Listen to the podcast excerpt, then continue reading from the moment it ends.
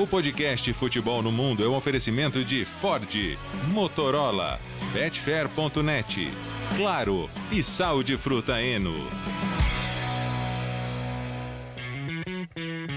Alô Brasil, olá para você que é fã de esportes. Começamos mais uma semana com o podcast Futebol no Mundo 231. Sim, não perca a conta, 231 para falar muito no final de semana que teve título na Espanha. Gustavo Hoffman, como foi a viagem, o passeio a Sevilha? passeio. Tudo bom? Um grande abraço ah, para todo é. mundo. Ah, não fala assim, é um passeio.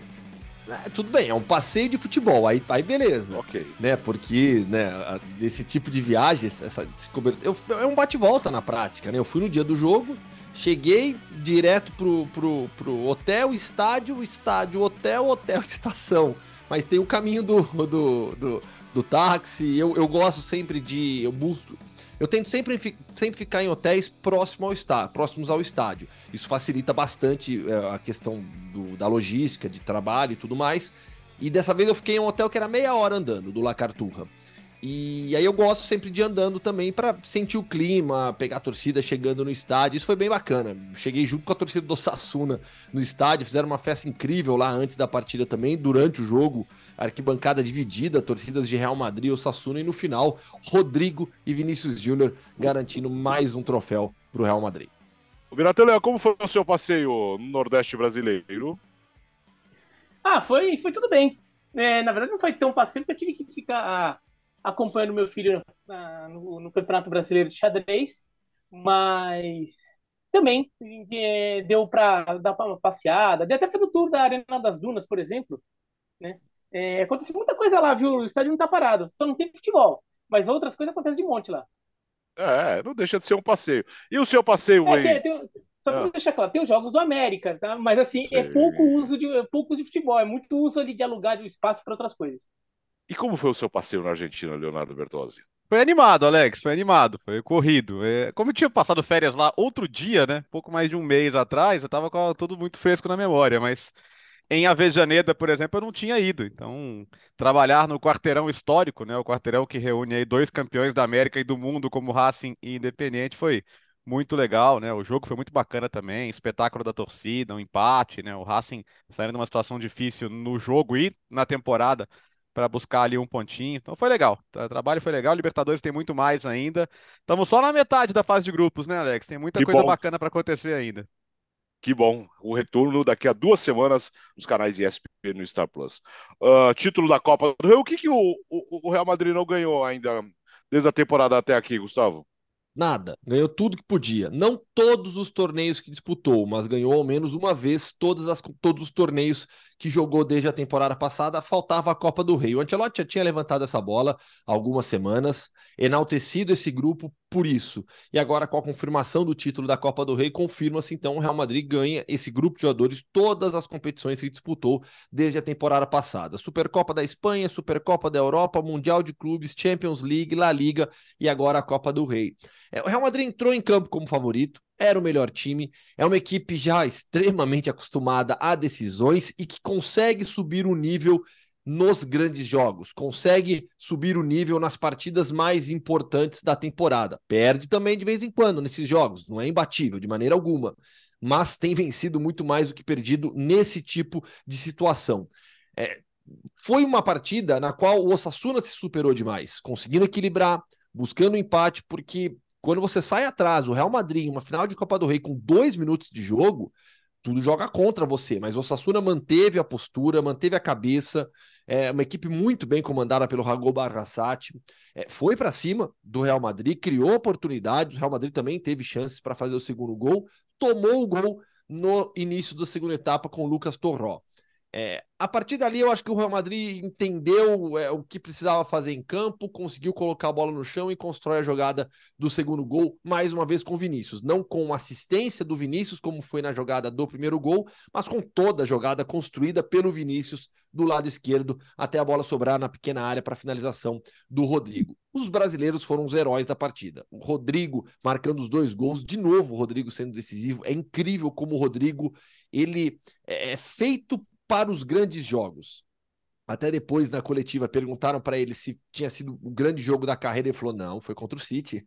Lembrando o jogo de volta da Champions League, vai ter mais dois agora contra o Manchester City. Mas o Rodrigo ele aparece nesses momentos, né? E com o Vinícius, endiabrado pelo lado esquerdo, jogando como o melhor do mundo pelo lado esquerdo, imparável no um contra um, o Moncaiola vai ter teve pesadelo certamente naquela noite, porque incrível, incrível como nenhum jogador do Osasuna conseguia parar o Vinícius Júnior pelo lado esquerdo. E os dois foram os grandes protagonistas dessa conquista do Real Madrid, uma conquista importante porque fecha esse ciclo para o grupo de jogadores, uma competição que o Real Madrid não ganhava desde 2014 também, e chega ao seu vigésimo título de Copa Nacional. É, eu diria para você que o, o, Rodrigo foi o nome do jogo pelos gols e o Vinícius foi o melhor do jogo, né? O Vinícius foi um Sim. perigo constante, o Vinícius gerou situações, outras situações que os companheiros desperdiçaram. É, não precisava ser tão difícil, né? Pela superioridade do Real Madrid, o Real Madrid poderia ter matado o jogo antes, mas finais são assim, né? Acho que quem esperava que o Real Madrid fosse é, aquela coisa, ah, decide o jogo, depois já começa a pensar no Manchester City, isso não existiu, né? No, o, Real Madrid até tem imagens dos jogadores saindo bem desgastados, bem cansados. Então, não foi aquela coisa de, ah, é, poupa, ganha o título, poupa energias e pensa no City. Não, não deu. Foi o Real Madrid teve que ralar, teve que correr, teve que é, lutar muito para ganhar o jogo.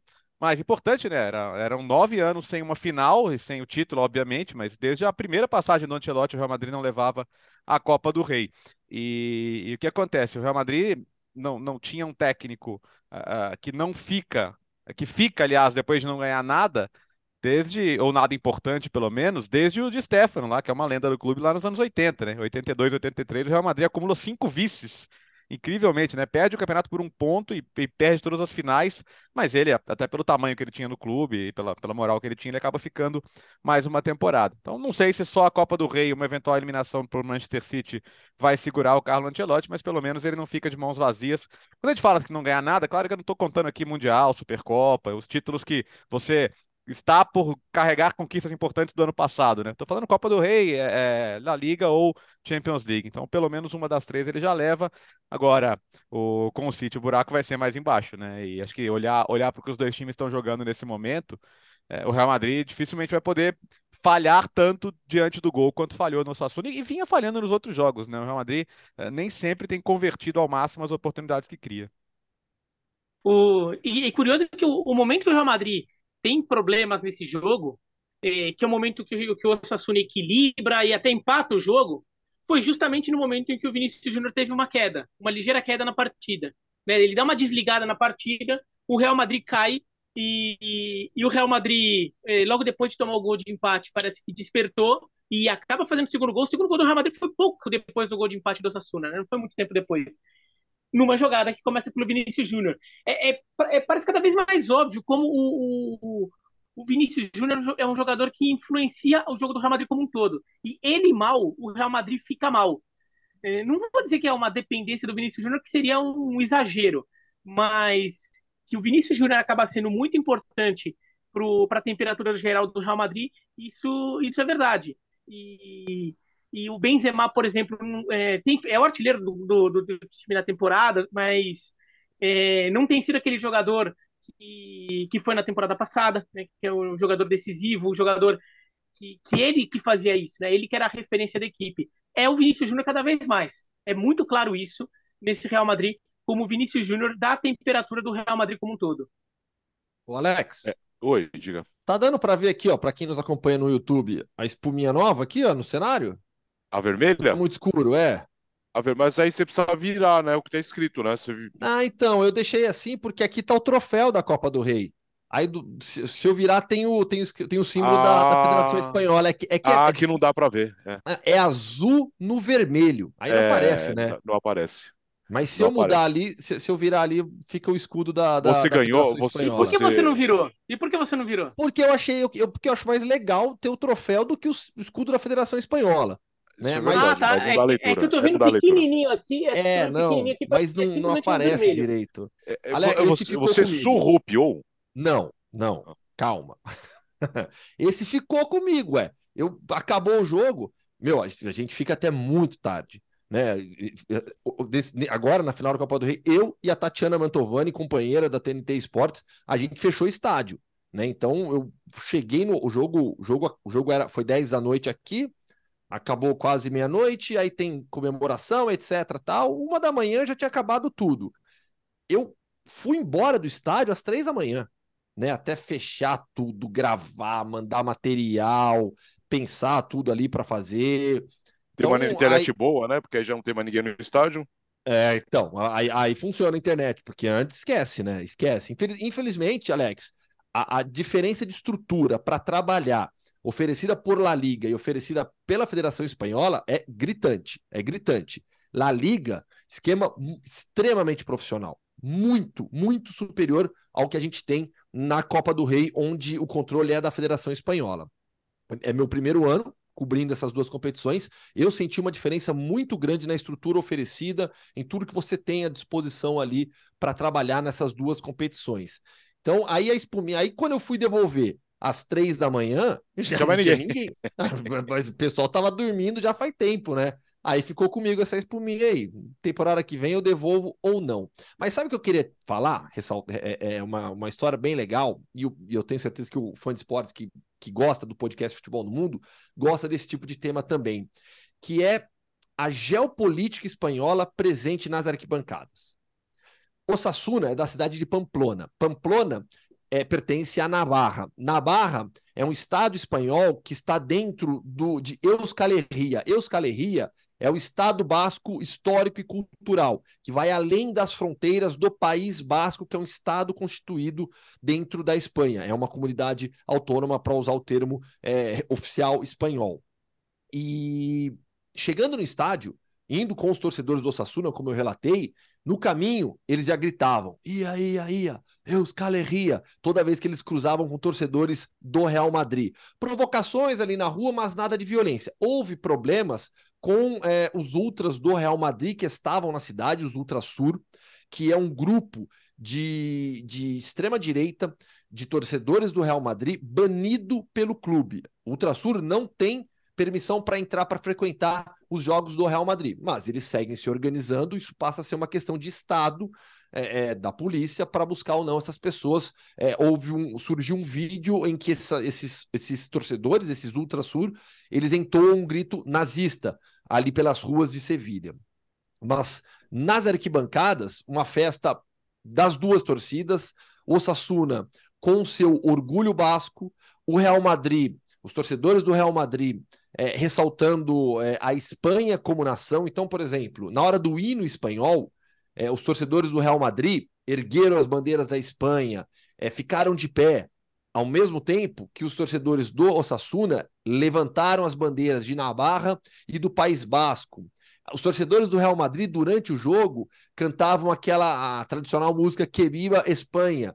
E aí, imediatamente, eram vaiados pelos torcedores do Osasuna. E todo esse sentimento nacionalista, ele fica ainda mais forte quando se tem o rei da Espanha, Felipe VI, nas arquibancadas, estava na tribuna de honra do estádio, foi ele quem entregou o troféu para o Benzema, entregou todas as medalhas para os jogadores, para a arbitragem. Então, foi eu que gosto tanto, eu sei que vocês e todo fã de esportes que acompanha o podcast Futebol do Mundo gosta muito desse lado também, né, de geopolítica dentro do futebol. Foi muito legal viver isso nessa final da Copa do Rei, né, esse sentimento nacionalista dos dois lados e a forma como essas torcidas é, de Real Madrid ou Sassuna encaram essa questão.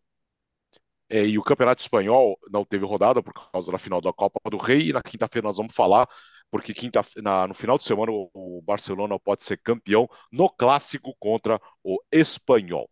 Agora a Inglaterra, olha o Arsenal. O Arsenal ainda está vivo. E que grande vitória contra o Newcastle, né, Léo? É, e é, e é legal, porque assim, mais, mais uma prova de, de personalidade, de caráter desse time. É, eu vi muita gente começando a tratar o Arsenal como se fossem uns, uns, pipoqueiros, uns caras que não, não mereciam estar na posição e que estão brigando pelo campeonato por causa de, de dois, três tropeços, que claro que foram determinantes, mas o que é determinante nesse momento para o City ser o favorito ao título é que o City ganhou 10 jogos seguidos, cara. É, é, isso que faz do City o, o principal candidato, como tem sido no, em todos os últimos anos. Porque ganhar do Newcastle fora não é fácil, não foi fácil. Foi um jogo em que o Newcastle jogou bem, o Newcastle teve as suas chances, teve um pênalti que foi corretamente desmarcado uh, no primeiro tempo, mas depois no segundo tempo quase empata o jogo, teve bola na trave, o Ramsdale teve que trabalhar, o Arsenal teve que, que segurar uma pressão também de um, de um, ótimo adversário, que ainda para mim é, é, favorito a ficar com uma das vagas restantes na, na Champions League, e, e soube ser cínico, né? Soube ser. Resolver o jogo a seu favor na hora certa. E você tem que saber ganhar esses jogos que podem pender para qualquer lado, né? E foi uma coisa que o Arsenal conseguiu fazer fora de casa contra o Newcastle. É, muito bem o Odegar, para mim, nome do jogo, mas Martinelli também muito bem, foi muito importante puxando contra-ataques no segundo tempo, quando, quando o Newcastle estava mais em cima. Foi determinante para o lance do segundo gol também, o gol contra. Enfim, o Arsenal não vai cair sem lutar. Né? Não é da personalidade desse time cair sem lutar. Não é da personalidade desse time. Então, acho que o, o, o, a frustração do torcedor acho que é uma coisa que fica evidente, porque tá, tá, tá difícil mesmo buscar. Ainda é matematicamente possível, né? O, o City tem alguns jogos que são cascas de banana nesse meio do caminho, mas eu ainda não acredito que isso vai acontecer. Mas de um jeito ou de outro, assim, o Arsenal vai passar para o torcedor a imagem de que, cara, assim, a gente não vai, se não for campeão, não foi campeão porque simplesmente a gente fez o máximo que dava e o máximo de outro foi melhor. Então, esse, essa vitória sobre o Newcastle reforça essa percepção para mim. Os tropeços, eles acontecem. O City teve os tropeços dele também inexplicáveis na temporada em algum momento, né? Então, acho que faz parte. Então, foi, foi uma vitória de, de muito caráter e de, e, e de muita força mental também desses garotos. É, o, o Arsenal, com a pontuação que tem, já é, é pontuação maior do que em quase todas as temporadas, inclusive da era Wenger. Mas é. foram só quatro temporadas na era Wenger que o Arsenal fez mais pontos do que fez na atual temporada. Então não, não há, é assim, do que já fez, hein? mesmo se perder todos os jogos até o final. E não vai perder. É, então o Arsenal ainda vai, é, se, se bobear, superar algumas das marcas da, de algumas das melhores temporadas da era Wenger, quando o Arsenal era campeão, ou brigava por título sempre. Então, realmente não há o que, que se contestar nessa temporada do Arsenal. Agora, eu acho que, é, de alguma forma, é, quando o City passa o Arsenal, isso acaba tirando também um certo peso da cabeça dos jogadores. Acho que o Arsenal estava muito incomodado com o City ali no encalço, e o City ameaçando, ameaçando, ameaçando, e talvez o time não conseguisse se soltar tanto. E ele teve aquela sequência de tropeços, porque o time talvez estivesse se sentindo muito muito pressionado para conseguir o, o, o, melhor resultado possível a todo momento. O Arsenal acabava bobeando, tropeçando até por erros é, bobos, assim como, por exemplo, o empate contra o Southampton. E quando o City passa, eu acho que tira um peso das costas. Em vez do time afundar, na verdade, o time ficou leve. Né? As partidas contra Chelsea e Newcastle foram muito boas, muito boas. É, contra o Chelsea, é, nossa, passou o carro, assim, o placar foi foi extremamente discreto para o nível de domínio que o, que o, que o Arsenal teve. Contra o Newcastle, até dá para dizer que o placar foi um, dois gols de diferença foi um pouco generoso. Podia ter sido um gol só. É. Mas eu acho que o mais justo, na verdade, acho que, mas a maior injustiça para mim do, do, placar desse jogo foi ter sido só dois gols. Era jogo para 4 a 2 3, 3 a 2 alguma coisa assim. Porque os dois times criaram muito, os dois, os dois goleiros foram muito bem, o Pope também fez defesas espetaculares. Eu até acho que ele deu uma falhadinha no primeiro gol do, do Arsenal. Fica a sensação que pulou um pouquinho atrasado. Mas depois disso, ele também fez várias defesas. Ele, ele saiu no crédito, tá? Ele uma, eu acho que ele deu uma falhadinha no gol, mas ele saiu no, no crédito pelas defesas que fez depois. E, e o Arsenal encarando um jogo desse contra o Newcastle fora de casa, que é um time que vem num grande momento, não só um, um bom time, mas vinha num, talvez no seu melhor momento na temporada. O, o Newcastle que Outro dia ganhou do Manchester United com autoridade lá em Newcastle. Então, um time que vinha muito bem. E, e o Arsenal soube ganhar o jogo. É, mostra a força que esse time tem e como o, o torcedor tem que ficar muito animado para as perspectivas desse time.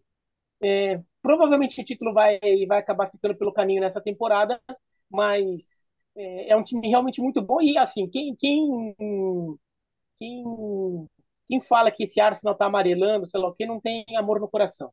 Ó, e, e, detalhe, o Newcastle matematicamente de volta à competição europeia, desde a Europa League de 2012, 2013, quando chegou às quartas de final, né, era o time que tinha o Dembabá, não, não ia, claro que é o, o, caminho natural desse clube com investimento, mas não é que o Newcastle também tenha feito grandes loucuras por enquanto para montar o time. Estando na Champions League, certamente ele, ele vai para esse caminho. Agora, é, é isso, né, Biratã? Se ganhar os três jogos, faz 90 pontos, que foi a pontuação dos Invencíveis, né? Então, acho que é só para corroborar um pouco do que você está dizendo aí. Fazia tempo que, que não ultrapassava a marca de 80 pontos no campeonato. Então, é uma campanha. É, não sei se vai ser de campeão, mas é uma campanha que em muitas temporadas seria, né?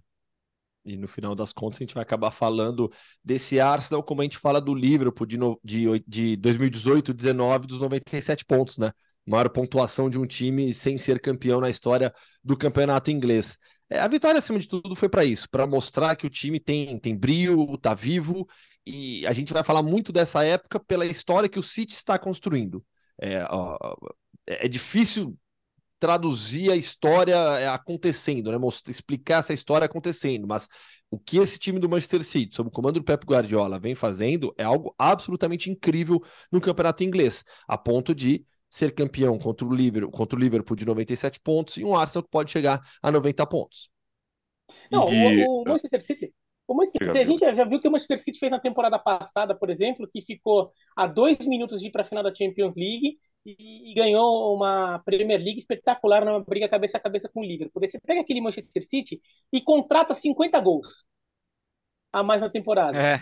Pô, é complicado. E, ali, ali, aliás, o Guardiola não curtiu o Haaland ceder o pênalti pro Gundogan fazer o hat-trick, não, né? Tanto que ele, ele erra, depois tomou gol, era um possível 3 a 0 que vira 2 a 1 e não, não, não, não gostou, não. Falou, deu, de, não, não foi nem aquela que o cara põe a mãozinha na frente da, da boca para ninguém ver. Ele sabe, era para você bater, era para você bater.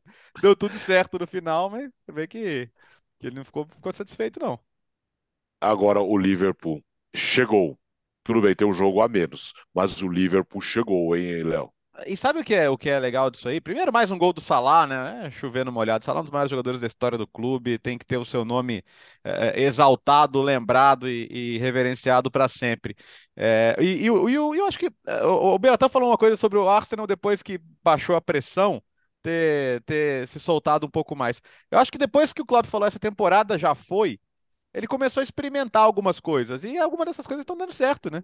A própria, a própria colocação do Arnold ali, pegando uma folhinha do livro que o Guardiola tem usado na temporada, né? Dessa coisa da saída em 3-2, de é, lateral invertido, e o Arnold vindo trabalhar mais por dentro, tem sido bastante interessante, né? Uma, já uma mudança tática, né? Então o Liverpool, durante um tempo, foi muito engessado ali no 4-3-3, ou mesmo numa variação para 4-2-3-1, dependendo da situação. Mas eu acho que ele pegou esse fim de temporada e falei: olha, perdido já tá. Vamos tentar olhar algumas coisas novas, né? E ele tem, tem feito isso de alguma maneira. Acho que não não exime a tentativa de, de buscar reforços e acho que é importante o Liverpool buscar reforços para a próxima temporada.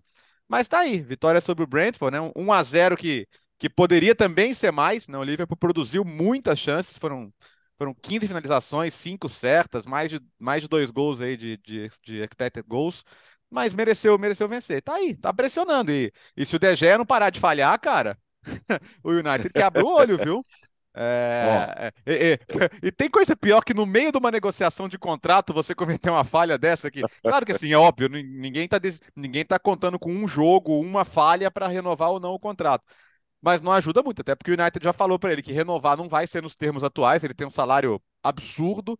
E... Mas assim, acho que mesmo no geral, a, característica de jogo dele, o trabalho dele com os pés, não, não encaixa muito no que o Ten Hag espera do seu goleiro. Eu acho que o United tem que ir para cima de um goleiro top aí para não digo nem de nome, não, mas de goleiro como, como característica. Por exemplo, no próprio Premier League tem o Raya do, do Brentford, que é muito bom goleiro e acho que caberia muito bem na ideia de jogo. Enfim, buscar um outro nome. Eu acho que eu acho que o Gea não tá, tá, ficando meio sem clima, porque o erro dele custou caro, né? É, é que, que fosse um pontinho contra o West Ham já era melhor que nada e, e esse, esse, essa chegada do Liverpool assusta um pouquinho.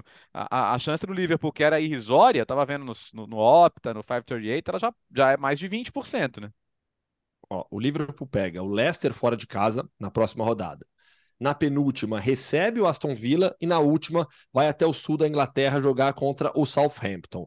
Newcastle e Manchester United têm uma partida a mais para fazer. as duas equipes têm um jogo a menos do que o Liverpool. O United tem compromissos contra o Wolverhampton em casa, Bournemouth fora, Chelsea é, em Manchester e na última rodada recebe o Fulham também. Desses quatro jogos, três então em Manchester, só o Wolverhampton fora. E o Newcastle são os três times na briga por essas duas vagas, nas duas vagas restantes da Champions League.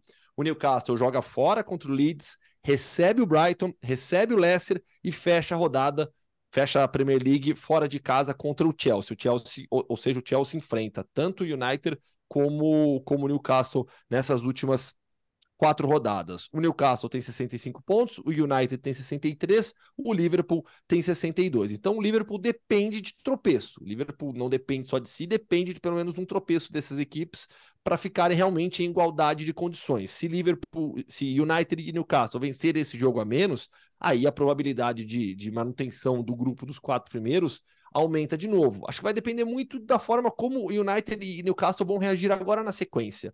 Né? Como, porque você tem o Liverpool com seis vitórias seguidas, confiança em alta, jogando bem, é, chegando. É, Newcastle e, e, e, United vindo de derrota, vindo de um resultado muito ruim. Acho que a próxima rodada vai ser determinante nessa briga por Champions League. É, o, o, o, o United vem numa fase, hein? Aliás, a semana do, do United, né, Bira? tomou o gol no finalzinho contra o Brighton e nada, né, contra o West Ham. Não, é, é nada, nada mesmo. Inclusive, o West Ham até teve chance no final do jogo de, de ampliar a vantagem.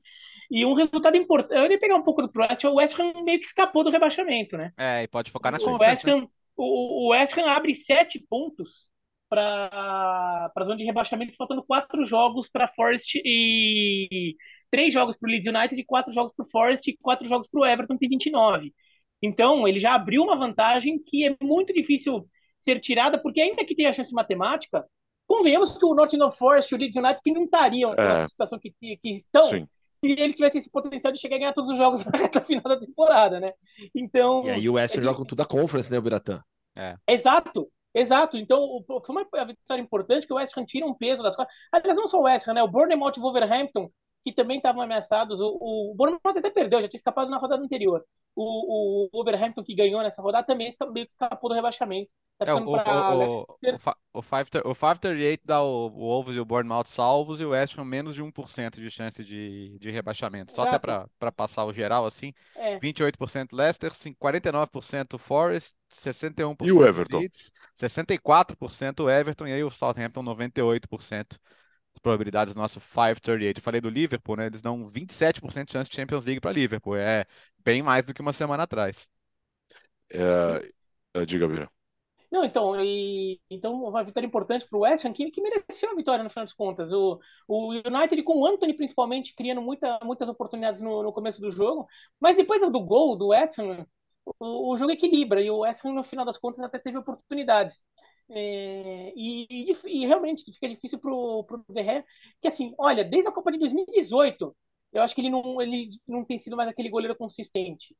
É, que ele toma um frango lá contra no Espanha-Portugal, que aquilo abala muito a confiança dele, ele passa a ter temporadas mais fracas, e até tem bons momentos. Nessa temporada ele fez alguns bons jogos, que a gente falou, será que ele voltou tudo? Mas aí na reta final a gente vê ele falhando é, de novo, é, é, consistentemente, também erro com, com a bola nos pés, que como o Bertas já falou, é importante para o Ten Hag.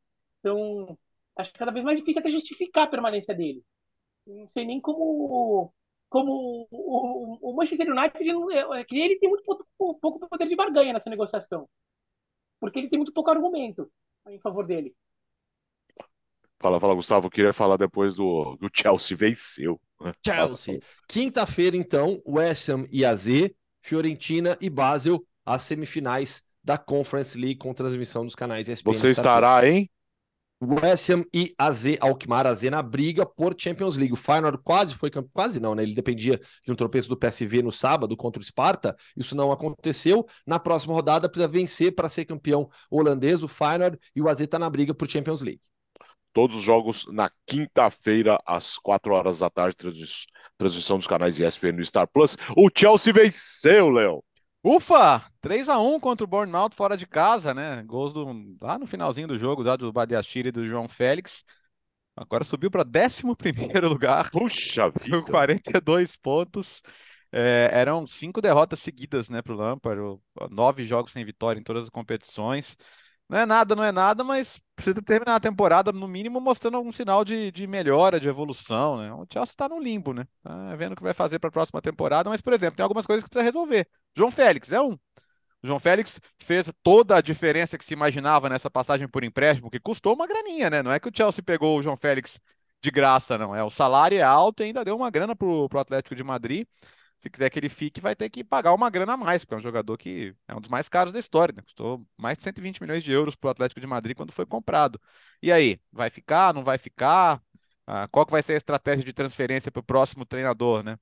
Que tem o Pochettino aí como grande favorito para para as nossas fontes da ESPN, inclusive, já certo, né, para a próxima temporada. Então, acho que é hora de, no mínimo, estancar a sangria, tentar dar um, dar um, um senso de calma no fim da temporada para começar tudo de novo, né? É, venceu o Bournemouth, não foi, né? foi lá, é o, é o Bournemouth, calma, né? Uh, vamos para a Alemanha agora. Nós temos duas questões muito sérias, né, para resolver. Primeiro é, primeiro é a tradicional. A pergunta. É, é, depois de tudo que aconteceu no final de semana, é, é, acho que ainda temos campeonato, né? Tem, tem na, na Alemanha não temos?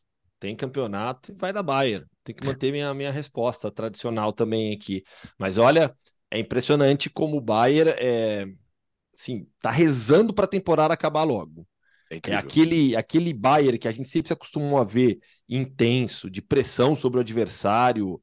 É, nada, nada. Sumiu. É, é, bem verdade que nesse final de semana, contra o Werder Bremen, tinha desfalques importantes. Não tinha o Pamecano, não tinha Chopomotin, Goretzka, é, o Alfonso Davis estava fora também. Então foram vários, eram vários jogadores é, fora da partida. O Thomas Tuchel começou o jogo com o Gravenberch, começou o jogo com o Masraui na lateral direita, até o Bunassar.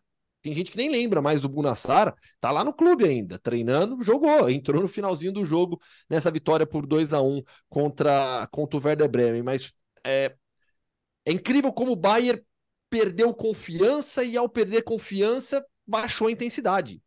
Então, com o Julian Nagelsmann, fica evidente agora acho que já, tem, já há uma boa base de análise para afirmar a equipe jogava melhor com o Julian Nagelsmann. Conseguia ser aquele Bayern que nos acostumamos a ver nos últimos anos, de pressão, de intensidade irregular muitas vezes, sim, com tropeços que aos quais não estávamos acostumados. Muitos empates, principalmente na Bundesliga. Mas é, com o Thomas Tuchel, é, a equipe não evoluiu, andou para trás e tem sofrido. Sofreu contra o Werder Bremen, venceu por 2 a 1 faz 1 a 0 no primeiro, faz 1 a 0 mas depois toma. No, no, antes, na verdade, no primeiro tempo ainda, quando o jogo estava 0 a 0 quando o jogo estava 0 a 0 tem um período ali entre 27, 28 minutos e 35, 36 que o Werder Bremen é, joga como time grande, pressionando o Bayern, tem três chances para fazer. Antes o Bayern teve umas duas boas oportunidades, mas só, muito pouco, muito pouco. E o Werder Bremen acreditando. E acho que esse é o ponto que faz a diferença para os adversários agora também. Além da questão técnica, é, de um time que não, tá, não está bem, é, o adversário do Bayern agora, quando entra em campo, acredita. Antes, em outros momentos, o Werder Bremen já entrava em campo derrotado. Dessa vez não, entrou em campo falando: dá, dá para ganhar, vamos jogar, vamos jogar para cima dos caras que dá para ganhar. É... Acaba perdendo o jogo pela própria limitação técnica, porque chances teve, criou oportunidades. É, o Bayern no segundo tempo volta melhor, faz 1 a 0 é, toma uma, alguma pressão do Werder Bremen, que teve chance, aí sai o segundo gol, o segundo gol, uma, a, a, o segundo gol a bola acaba sobrando ali na grande área, mas a jogada em si foi bem construída. É, o, no final o Werder Bremen ainda consegue um golzinho, numa saída de bola errada do Bayern, recuperação do Werder Bremen, um baita golaço, mas vitória por 2 a 1 um, e, e, e ao mesmo tempo que a gente tem o Bayern nesse rezando para acabar a temporada, o Dortmund tá jogando bem. Fez um 6 a 0 no Wolfsburg, com Julian Brandt jogando demais, Bellingham é, cada vez mais com nome é, no Real Madrid. É, mais uma grande atuação, Karim Adeyemi, a mesma coisa. Você pega os protagonistas do, do Dortmund jogando muito bem, com confiança, bola nos pés. A atuação do Dortmund diante do, do, do Wolfsburg foi uma das melhores da temporada, tranquilamente, nesse 6 a 0 E tem um detalhe, né, gente, que, ah. que é, é, é a próxima rodada, porque Bayern e Schalke é um jogo de tantos significados, né? O, o, o Schalke acordou, né? Acordou na hora que precisava, conseguiu uma vitória importante fora de casa sobre o Mainz, e o Mainz andou atrapalhando o próprio Bayern recentemente. E agora, o, o Schalke não tem para onde correr. Para ficar fora da zona de rebaixamento, ele tem que ganhar. Para ganhar, se ganhar, ele ajuda o grande rival Dortmund a ser campeão. Mas é hora dele olhar só os seus próprios problemas, né? Não tem muito o que fazer. E, e tô, de Munique, acordo, né? tô de acordo com o que o Gustavo disse. O, o Schalke vai com confiança para Munique, porque o Bayern não tá uh, diferente do Dortmund, que ganhou bem do Frankfurt, ganhou bem do Wolfsburg. Na rodada anterior com o Bochum, vou repetir até o final da temporada. Fui prejudicadíssimo pela arbitragem, com um pênalti claríssimo não marcado. É, o Dortmund tá, tá. Eu acredito muito no Dortmund ganhar os três jogos. Por isso que acho que vai ter que abrir o olho. Por isso que, ao contrário do Gustavo, eu não consigo cravar é, tem, tem, um pouco de desejo também, mas eu não consigo cravar com tanta segurança que o Bayern vai ser campeão. O Bayern não, o Bayern não tá me passando tanta confiança de ganhar os três jogos. Ou seja, é, acho que vai ter. Vamos, vamos para a última rodada uma vez, uma vez de, de, vez em quando. Vai, vamos lá, vai. Vamos para a última, vai. O, o Dortmund tem clássico, é isso, na rodada? O é clássico é de Borussia. É. o, a, a, gente faz umas duas, umas, uns, umas duas ou três segundas-feiras aqui, a gente fez a projeção do, do resto da tabela do, do Dortmund e do Bayern de Munique. E a gente até falou que as últimas cinco rodadas eram favoráveis, ligeiramente favoráveis ao Dortmund, mas os dois primeiros jogos eram melhor para o Bayern e depois os três últimos, as três últimas rodadas eram, favoráveis, eram favoráveis ao Dortmund. E então a gente, de fato, apesar é. do erro que o Bertozzi já lembrou, um erro gravíssimo admitido pela DFB, falamos que o Borrom podia roubar ponto. Sim, Sim porque, é. o, porque, o Bo, porque o Bochum com o Dortmund tem uma questão de rivalidade, é, sobretudo por parte do Bochum, então era um jogo que tem um clima diferente pra, para o Bochum, e de fato isso entrou em campo. O Dortmund estava um pouco tenso no jogo também. De, e de qualquer forma teve o erro absurdo de arbitragem, que não deu um pênalti pro, pro Dortmund, e por isso o, o, o Bayern aproveitou essas duas rodadas que eram favoráveis ao Dortmund para passar na frente. Só que agora veio o período que a gente mesmo constatou que era favorável ao Dortmund. Que o, o, o Bayern pega o Schalke, mas depois pega o RB Leipzig. E o Leipzig está firme. Né? O Leipzig ganhou do Freiburg, ele assumiu a terceira posição, está brigando cabeça a cabeça com o Union Berlin e com o Freiburg pela, pela, pelas duas vagas é, restantes da Alemanha na Champions League. Esse é um jogo duríssimo para o Bayern. Duríssimo. Então, é... olha que eu não sei se o título não está até um pouquinho mais para o Dortmund, viu? Olha, olha, olha o risco que eu tô ah, Não seca, aqui. não, não, não seca. Não Agora, seca. não, o destaque na próxima rodada é União Berlim e Freiburg, que vão se enfrentar. Né? Os dois times estão é, empatados na quarta posição com 56 pontos. O União Berlim tem vantagem no saldo de gols, mas esse resultado basicamente vai. Esse jogo basicamente vai definir a última vaga alemã na Champions. Então, é um jogo que vale muito ficar de olho. O Freiburg perdeu duas vezes nessa semana para o RB Leipzig, né, na, na Copa da Alemanha. E nesta rodada agora é, na Bundesliga. E vai querer mostrar resultado contra o União Berlim, que está titubeando demais, né? Só ganhou um dos últimos cinco jogos. Então, é um jogo bem interessante dessa, dessa rodada. Bem, bem lembrado é. o, o, o é, Leipzig e Frankfurt, né? Na final da, da, da Copa da Alemanha, definida, né? Sim. É, eu vou te ó, eu assisti o jogo do Bayern. É, a segunda parte da, da, da, da, Bundesliga é que eu assisti dessa vez o jogo do Bayern de Munique com André Donk. Ah, e aí? É, é, é um sofrimento, é um sofrimento. Falam, Ali, depois vocês falam de mim, que eu que fico sacaneando ele. É, é um sofrimento, é um sofrimento. Ele sofreu. E assim, ele já tinha acordado muito cedo para fazer a final da Champions Asiática, né? Com a vitória do Ural, inclusive. Então ele já ficou lá, aí começa, aí bate o sono, porque o jogo foi 6 horas da manhã, né? Coitado. É duro você torcer, né? Você torcer contra, você, você fica ali, nossa, ele, ele sofria, ele falou, acho que vai dar hoje. Aí saiu o gol do Bayern, ele, é, acho que não vai dar. Aí saiu o segundo, sabe que você olha, ele fala assim, ó, é, acho que o que me resta é esperar amanhã. É, é difícil, é difícil torcer pro Borussia, viu? É difícil. Vamos para para França agora? Gustavo, com o PSG ali, né? Na boca já, né? De ser campeão. Pois é, o PSG venceu, mas acho que no final das contas a grande notícia foi a suspensão do, do Lionel Messi e a suspensão da suspensão do Lionel Messi. É, ele publicou um vídeo por conta da viagem à Arábia Saudita que ele fez na última segunda-feira, não estava autorizado a viajar, disse que não sabia, que disse que achava que era folga. É... E o Paris Saint-Germain anunciou hoje que Lionel Messi voltou aos treinos e não, não está mais suspenso pelo clube. As notícias de que ele não vai seguir no, no Paris Saint-Germain é, permanecem. Julian Lorenz, nosso companheiro da ESPN, já disse que a informação que ele tem é que ele não fica no PSG, e aí sobre o futuro do Messi não saberemos. Mas é, Campeonato Francês agora agora está definido, né? Se a gente falou que poderia ter ali alguma emoção com o Olympique de Marseille, o próprio Lance já, já acabou com essa emoção ao, ao ganhar do Olympique de Marseille.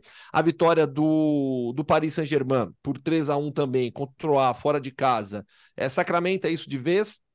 São seis pontos de vantagem, 78 pontos contra 72 do Lens e 70 do Olympique de Marseille. A briga legal vai ficar aqui pelo vice-campeonato, porque ela é importantíssima para a classificação direta à fase de grupos para a Champions League. Na França, os dois primeiros vão para a fase de grupos e o terceiro entra na, nas fases preliminares. Então, Lens e Olympique de Marseille tiveram essa final entre eles nesse último final de semana, mas tem briga ainda, são quatro rodadas pela frente. O Paris Saint-Germain agora sim será campeão, não vai ter, não vai ter nenhuma grande surpresa, mas que final de temporada melancólico para o PSG. É, e é legal ver o, o Lanz aí, né? Estamos falando de um clube que passou, passou cinco temporadas seguidas na segunda divisão há não muito tempo. Né?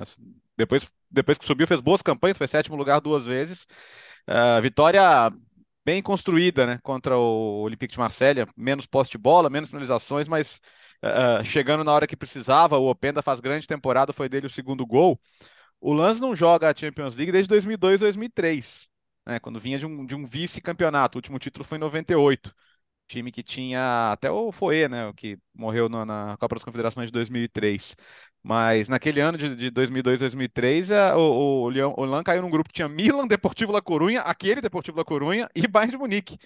E naquele ano eles ganharam do Milan em casa, o Milan que seria campeão, ganharam do Deportivo em casa, o Deportivo que, que, que, que faria também uma grande campanha, e contra o Bayern de Munique empataram, fora de casa e em casa. Então era um time bem, bem legal, só que durante muito tempo ficou fora de competições europeias, andou aí pela segunda divisão, agora está numa fase de reconstrução. Seria bem legal ver o Lan aí de volta, então. É uma, uma camisa importante da história do futebol francês, voltando a fazer grandes campanhas, né? É, e o Lanz é que é o grande rival do Lille, né? São duas cidades próximas, lá já perto Sim. da Bélgica. E, então o Lens forte de novo. E o Lille tem sido um time forte do futebol francês nas últimas temporadas. Então até é, ressurge, vai, ou reaquece essa rivalidade entre Lens e Lille, que é uma das rivalidades mais interessantes do futebol francês, é, rivalidades regionais. Agora, do, do Campeonato Francês, eu queria salientar o, o jogo entre Lyon e Montpellier. Nossa. Foi uma loucura, foi 5 foi cinco a 4 para o Lyon o Montpellier chega a abrir 4 a 1 no segundo tempo e o Lyon vai lá e reage. E o Lacazette e o Arri, Lacazette do Lyon, o Arri do Montpellier, os dois fizeram quatro gols na partida. É uma loucura esse jogo. E, e, o Lyon acabou ficando com os três pontos. O Lyon vem numa fase muito boa. O Lyon, é, nos últimos jogos, é, ganhou todos os jogos, tirando um, um jogo contra o Olympique de Marseille que ele acabou perdendo mas o Lyon tem arrancado, ele estava lá no meio da tabela, está tentando atropelar em busca de uma vaga na Conference ou na Liga Europa. Ele já está próximo aí, só está três pontos atrás do Lille. Na Liga Europa está mais difícil, né? O, o, o Mônaco já está bem na frente, mas em vaga de Conference a, a briga está viva entre Lille, Rennes e Lyon. Uh, vamos agora para a Itália com várias questões para resolver. Primeiro, Miratan Leal, você está com a camisa, essa linda camisa listrada do, do Verona para uma causa absolutamente nobre. O Verona está fora da zona de rebaixamento? Está 100% fora da zona de rebaixamento pela primeira vez desde setembro. É, em setembro, o, o Verona é, tem uma derrota para a Fiorentina, cai para 17, acho que foi na sexta rodada. E estava fora da zona de rebaixamento ainda. Daí no jogo seguinte perdeu, mas aí caiu para 18 e de, de lá não saiu mais da zona de rebaixamento e agora saiu porque o Verona ficou um tempinho ali empatado com o Spezia, então é, alguns critérios de desempate até colocariam o Verona na frente, mas na verdade não tinha, porque tem que ter jogo extra, então ele não estava 100% fora. Agora está fora. Ganhou do Lecce fora de casa, primeira vitória fora de casa do Verona na temporada ah, é, inteira. Você vê como, como, como é complicado e, e coloca o Lecce na, também na briga. Né? O Lecce tinha a chance de escapar se vencesse, então tem Lecce 31, Verona 30, Spezia 27 e com chances mínimas de escapar a Cremonese com 24. A Sam, aliás, esse resultado do Verona tem uma outra implicação. Né? Com a vitória do Verona sobre o Lecce, a Sampdoria ela está 13 pontos atrás do Verona. A Sampdoria tem cinco jogos por disputar, então ela pode, é, ela tem 15 jogos por disputar. 15 pontos, aliás, por disputar. Mas a Sampdoria joga hoje contra o Udinese. Se, a Sampdoria é, é, perder do Udinese, a Sampdoria está rebaixada. Seria o primeiro time rebaixado e seria uma pena ver um clube do, com, do tamanho da Sampdoria, com a história da Sampdoria caindo. No mesmo, na mesma rodada, vai no mesmo fim de semana que o Genoa subiu. É, o Genoa subiu na segunda divisão italiana, é, ganhou, o Bari tropeçou, o Genoa abriu oito pontos faltando duas rodadas, o Genoa subiu. Então, em Gênova, tudo que no ano passado foi Blue Cerchiato, agora tá Rosso Blue é, nesse, nessa temporada, né? Porque o Genoa bem subindo e a Sampdoria caindo.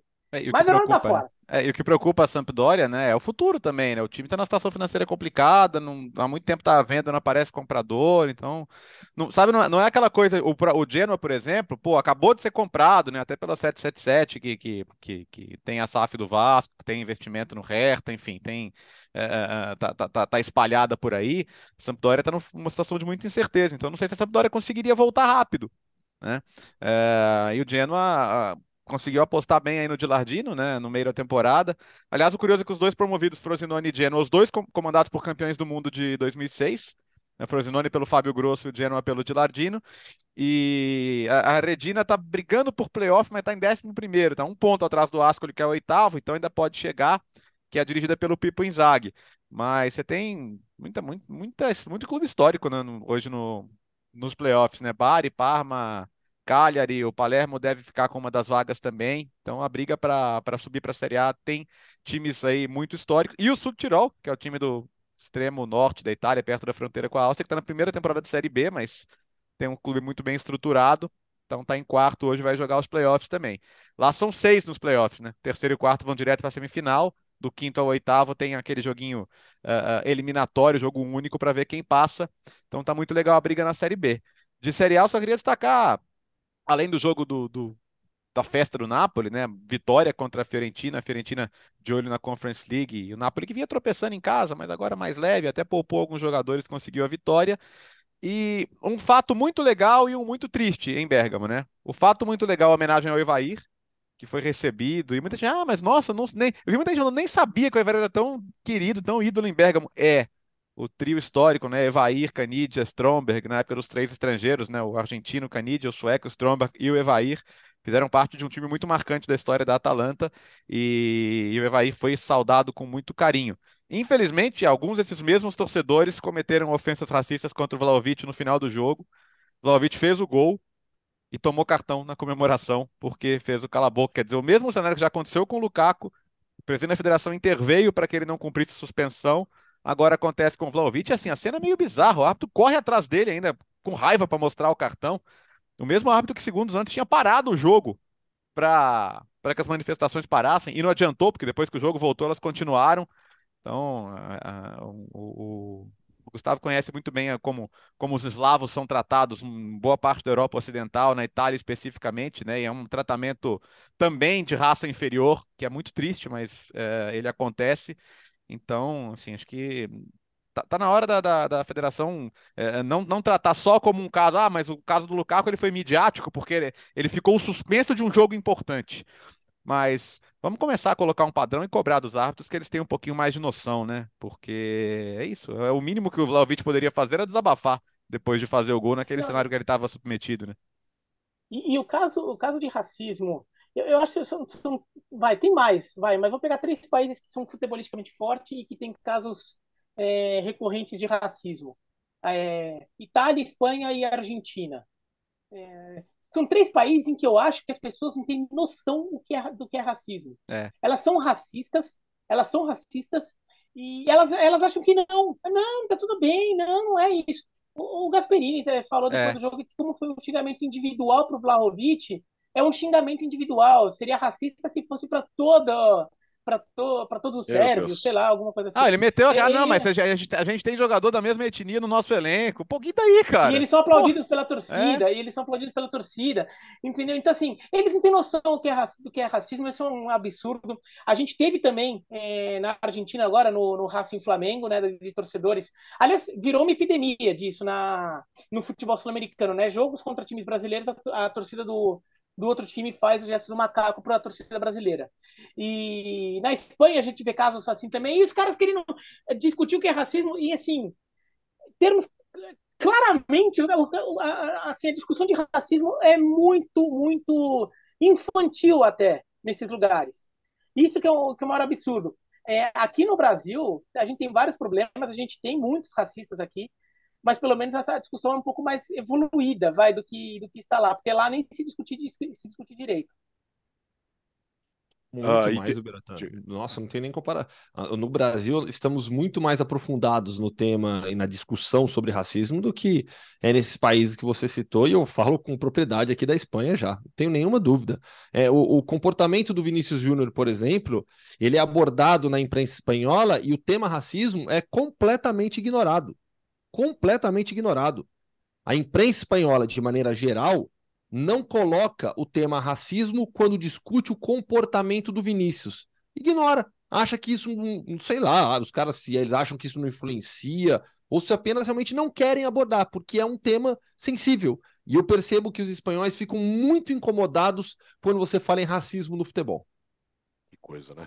Bom, é, como o Léo já disse, que festa linda em Nápoles. Que festa linda, emocionante, foi demais. E na briga pelo G4, a Lazio perdeu para o Milan, ou seja, embolou ali uh, nas duas últimas vagas entre Lazio, Milan e também a Inter, né, Léo? O problema é a, a, a, as consequências de guerra, né? Rafael Leão machucado antes da semifinal da Champions com a Inter, é, estiramento muscular, quer dizer, acho que para o primeiro jogo sem chance, para o segundo jogo talvez no sacrifício, justo no momento em que ele tinha se recuperado na, na temporada.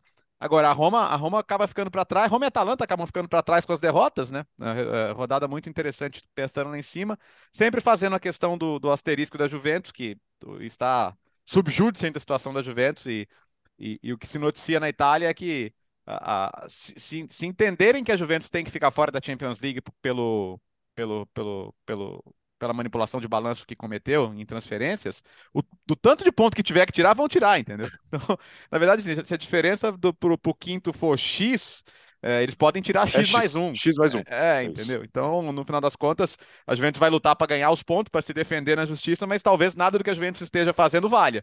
Então temos sempre que fazer essa ressalva também, pensando nas, nas possibilidades dos outros. Mas a, a, Inter deu uma recuperada, né? A Inter vinha jogando muito mal na Série A, a Inter conseguiu convencer um pouquinho mais nos últimos jogos. Pode ser aquele caso também de crescer na hora certa, né? Então a briga vai ser muito boa, essa briga vai ser muito boa, a do rebaixamento também, né? Porque a Cremonese resolveu acordar, só a Sampdoria está condenada. Então se o Napoli já é campeão e, e lembrando que assim, vai ter festa até o último jogo, porque a taça é só na última rodada, viu? Então, vai, todo jogo vai ter festa, todo jogo vai ter essa, essa comunhão aí de cidade, torcida, time, que tá muito legal de ver. Foi mais uma festa emocionante e não foi a última, não. Viu? Saúde, pra, ah. Antes de sair da, da Itália, só dizer. Então, pela primeira vez eu tô acreditando que o Verona não vai cair. Olha só, hein? Não fala, não ah, fala não essas é coisas. É, não fala, é, não fala, não fala. Não, a, a, tabela, a tabela é muito ruim pro Spezia a tabela é muito ruim para o Spezia. O Spezia pega, é, pega Lecce fora num confronto direto, em que mesmo que o Spezia ganhe, para o Verona seria bom o Lecce perder, então de alguma forma se beneficia desse confronto. Pega mais, acho que Roma, Milan e Torino. Torino é um jogo mais acessível, o Torino não quer mais nada no campeonato. Mas Roma e Milan não podem também baixar a guarda. Então o Spezia tem uma tabela bem difícil pela frente. O Verona não tem uma tabela tão diferente, mas tem três pontos a mais. É, e o Verona pega o Empoli e o Torino. Tem dois jogos ali para vencer. O Empoli, nessa altura, também já escapou do rebaixamento. Então, tô achando que vai dar. Tô achando que vai dar. e agora vamos para onde, hein, Gustavo? Eslovênia. Oh, gostamos. Gostamos. É legal, hein? É, é assim, um rolê alternativo, hein? Eu já estive em Ljubljana, né, que é a capital da Eslovênia, uma das capitais mais bonitas que eu conheci na Europa, é espetacular. Mas a gente vai especificamente para Tchelia, onde aconteceu a final da Copa da Eslovênia. Vamos, Léo. Vamos lá, então. É, depois eu, depois eu quero falar de mais campeões, hein? Porque já são alguns aí nesse fim de semana, mas num primeiro momento vamos para a Eslovênia, então. Terra raiz aí do mundo Hoffman. Porque o Olímpia Ljubljana conquistou a dobradinha por lá. Já tinha garantido o título nacional, o título esloveno, e bateu na final o seu grande rival das, das últimas duas décadas, o Maribor. Jogo que foi para prorrogação e todos os gols saíram na prorrogação. O Lacíticas fez para o Olímpia Ljubljana aos 12 minutos do primeiro tempo da prorrogação. No segundo tempo da prorrogação, Mitrovic fez o gol aos oito minutos e o gol de empate, o gol da vitória do Olímpia saiu aos, tri... aos não, peraí, 130. Isso dá 25, 25 minutos do segundo tempo da prorrogação. É, o gol marcado de pênalti pelo Euschnick, mais um título de Copa para o Olímpia Ljubljana. Qual que é a curiosidade nisso aqui? É, o Olímpia Ljubljana é um clube histórico na Eslovênia. Só que é uma equipe fundada em 45, logo após a Segunda Guerra Mundial, jogo disputava os campeonatos jugoslavos. Só que em 2005 o clube fale e fecha as portas. Um outro time é criado que depois recupera na justiça o nome de Olímpia Ljubljana. Só que na Eslovênia, a Federação Eslovena não reconhece este novo Olímpia Ljubljana como herdeiro das glórias do passado do outro Olímpia Ljubljana. Então, oficialmente, esta foi a quarta Copa eslovena do Olímpia, do atual Olímpia Ljubljana. Se somarmos a história do antigo Olímpia Ljubljana, essa seria a oitava. Então, agora, o atual Olímpia Ljubljana igualou em número de títulos de Copas Nacionais o antigo Olímpia Ljubljana. Então, há esse imbróglio na história desse clube, que é o mais tradicional da capital, tem um escudo muito legal, porque tem, tem no Brasil na cidade também o dragão de Ljubljana, e que no, nas últimas duas décadas viveu sob domínio do Maribor. O Maribor foi o clube dominante na Eslovênia por muito tempo. Olímpia Ljubljana se reorganizou, é, já tinha ganhado o campeonato nacional na temporada passada, agora nessa temporada leva a dobradinha campeonato e Copa. Só, nesse jogo, só destacar uma coisa, né? O, o jogo o tempo normal terminou 0 a 0 como o Gustavo disse, né? Mas aos 55 do segundo tempo, teve um pênalti pro Maribor. Daí o nosso querido Tolic resolveu dar uma cavadinha. E daí ele dá uma cavadinha, só que o goleiro não pulou. a bola vai na mão do goleiro e daí por isso vai para a prorrogação. E o Olímpia Ljubljana acaba sendo campeão, é, ganhando esse jogo na prorrogação. Tudo por causa da cavadinha do Tolic. E o que mais, Léo? Né? Vamos lá, então. Ó, é, é, títulos, títulos, é, títulos e mais títulos. É, Urawa, o japonês Urawa, campeão da Champions League Asiática, não era favorito na final com o fortíssimo Al Hilal, né, que era o último campeão e atual vice-campeão mundial de clubes, mas venceu. Então, o, o Urawa, que já jogaria o Mundial de Clubes desse ano, né, já garante é mais uma garantir vaga naquele Super Mundial lá da FIFA de 2025. E isso faz com que o campeão nacional da Arábia Saudita vá para o Mundial esse ano. Pode ser o Al Ittihad do Cristiano Ronaldo. O Al Nasser do Cristiano Ronaldo está três pontos atrás do Al Ittihad, tem briga ainda nas outras finais da Arábia Saudita. Agora, tem campeões inéditos, e um deles é um time que o Gustavo citou outro dia, até entrevistou um jogador de lá, Gustavo, me corrige, é o Rakov Tchestochova, é isso? Rakov Tchestochova, a gente ah, esqueci de colocar o Rakov Tchestochova. Campeão, campeão pela primeira vez na, na, Polônia, o Rakov, assim como o Struga na Macedônia e o Swift, Swift Resperange em, em Luxemburgo. Então, o Gustavo falou sobre. O Gustavo entrevistou o jogador do Rakov outro dia e o Rakov é campeão polonês pela primeira vez na sua história, então. O papo foi com o Jean Carlos, meio-campista brasileiro do Rakov. Olha aí, tem o Celtic, mas o Celtic também não é novidade. o Celtic já tinha sido campeão ano passado. Ah, o, le... o legal do Celtic agora vezes, é. tá três do Rangers, né? Na, é. na, na, briga pela, pela, pelo domínio do Campeonato Escocês, 53 a 55. É isso. Terminou o podcast Futebol num dessa segunda-feira, sempre muita informação e opinião por aqui. Alex. Oi, diga, Vira. Não, não, então, é só reforço que o, o Bertazzo falou que o Urawa foi o campeão, né? Então, um time é, japonês ganhou do, do, do, time da Arábia Saudita, que havia ganhado, do, inclusive, do Flamengo no Mundial de Clubes. Você vê que o futebol é. do Japão também, né? né? É. Merece respeito. Tem qualidade. Merece é. respeito. Mas é, outra coisa é que a gente teve um dos principais clássicos do futebol mundial no fim de semana, Boca e River. O River ganhou de 1x0 com gol do Borja, de pênalti aos 50 do segundo tempo, é, e depois teve quebra-pau, briga, aquelas coisas. Mas assim, deixando claro, se o jogo tivesse sido 5 a 0 não estava injusto. O River Plate jogou muito mais que o Boca. O Boca já está fora da disputa pelo título, assim, acho que deu, não deu nem metade do Campeonato Argentino, o Boca já está muito atrás do River. E o River já está abrindo muita distância para o segundo colocado, o São Lourenço. Está se ensaiando no Campeonato Argentino meio sem graça aí, porque o River está muito à frente dos demais. Tomou de 5 a 1 do Fluminense na Libertadores, chegou na, na no, no, clássico contra o Boca e não tomou conhecimento. A quantidade de bola que batia na trave, que o Romero pegava e não entrava de algum jeito, foi impressionante. Mas foi um jogo que a superioridade do River ficou muito evidente com a bola rolando. O placar de 1 a 0 foi bem mentiroso. Estamos só estendendo aqui. Acho que a gente não falou, até porque acho que foi na quinta, né? A final da Conca Champions definida. Acho que a gente não falou, é, né? Acho que não falamos. Leon, Leon do México e, e LAFC. Né, os dois times vão definir a, a, a, o campeão da, da Conca Champions da temporada 23. Lá, jogos de volta. Né? A primeira partida é no México, em León, e o jogo de volta em Los Angeles, no BMO Stadium. Jogos em 31 de maio e 4 de junho, Leão do México e LAFC dos Estados Unidos. A temporada está terminando. E o futebol no mundo também, desta segunda-feira. Valeu, Léo. Boas férias para você aí. Valeu, agora é para valer. Volto daqui a duas semaninhas, vou dar uma descansada. Tem Eurovision essa semana, hein? Direto Aê. de Liverpool. O Klopp até gravou um vídeo, né? Convidando o mundo aí pra, pra cidade. Esse ano eu não tô lá, tô, tô um pouquinho de inveja de quem tá, mas tudo certo. Tamo juntos. Vai, mas vai acompanhar ela. Ah. Uh, tchau, Gustavo. Tá liberado pro treino no Real Madrid. Valeu, daqui terminando agora, acabando aqui o, podcast, tô indo lá pra Valdebebas, tem coletiva e treino no Real Madrid, já que nessa terça-feira... Vai com a camisa do Anji?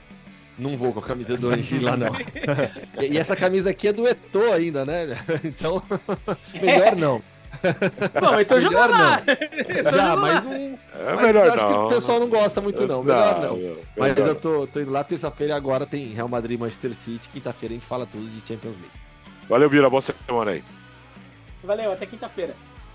Terminou então o podcast Futebol no Mundo. Uma boa semana para você. Na quinta-feira tem mais. E mais uma vez, claro, agradecendo a sua audiência. O mês de abril foi espetacular, graças a você. O podcast Futebol no Mundo é um dos mais ouvidos do Brasil.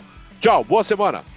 O podcast Futebol no Mundo é um oferecimento de Ford, Motorola, Betfair.net, Claro e Sal de Fruta Eno.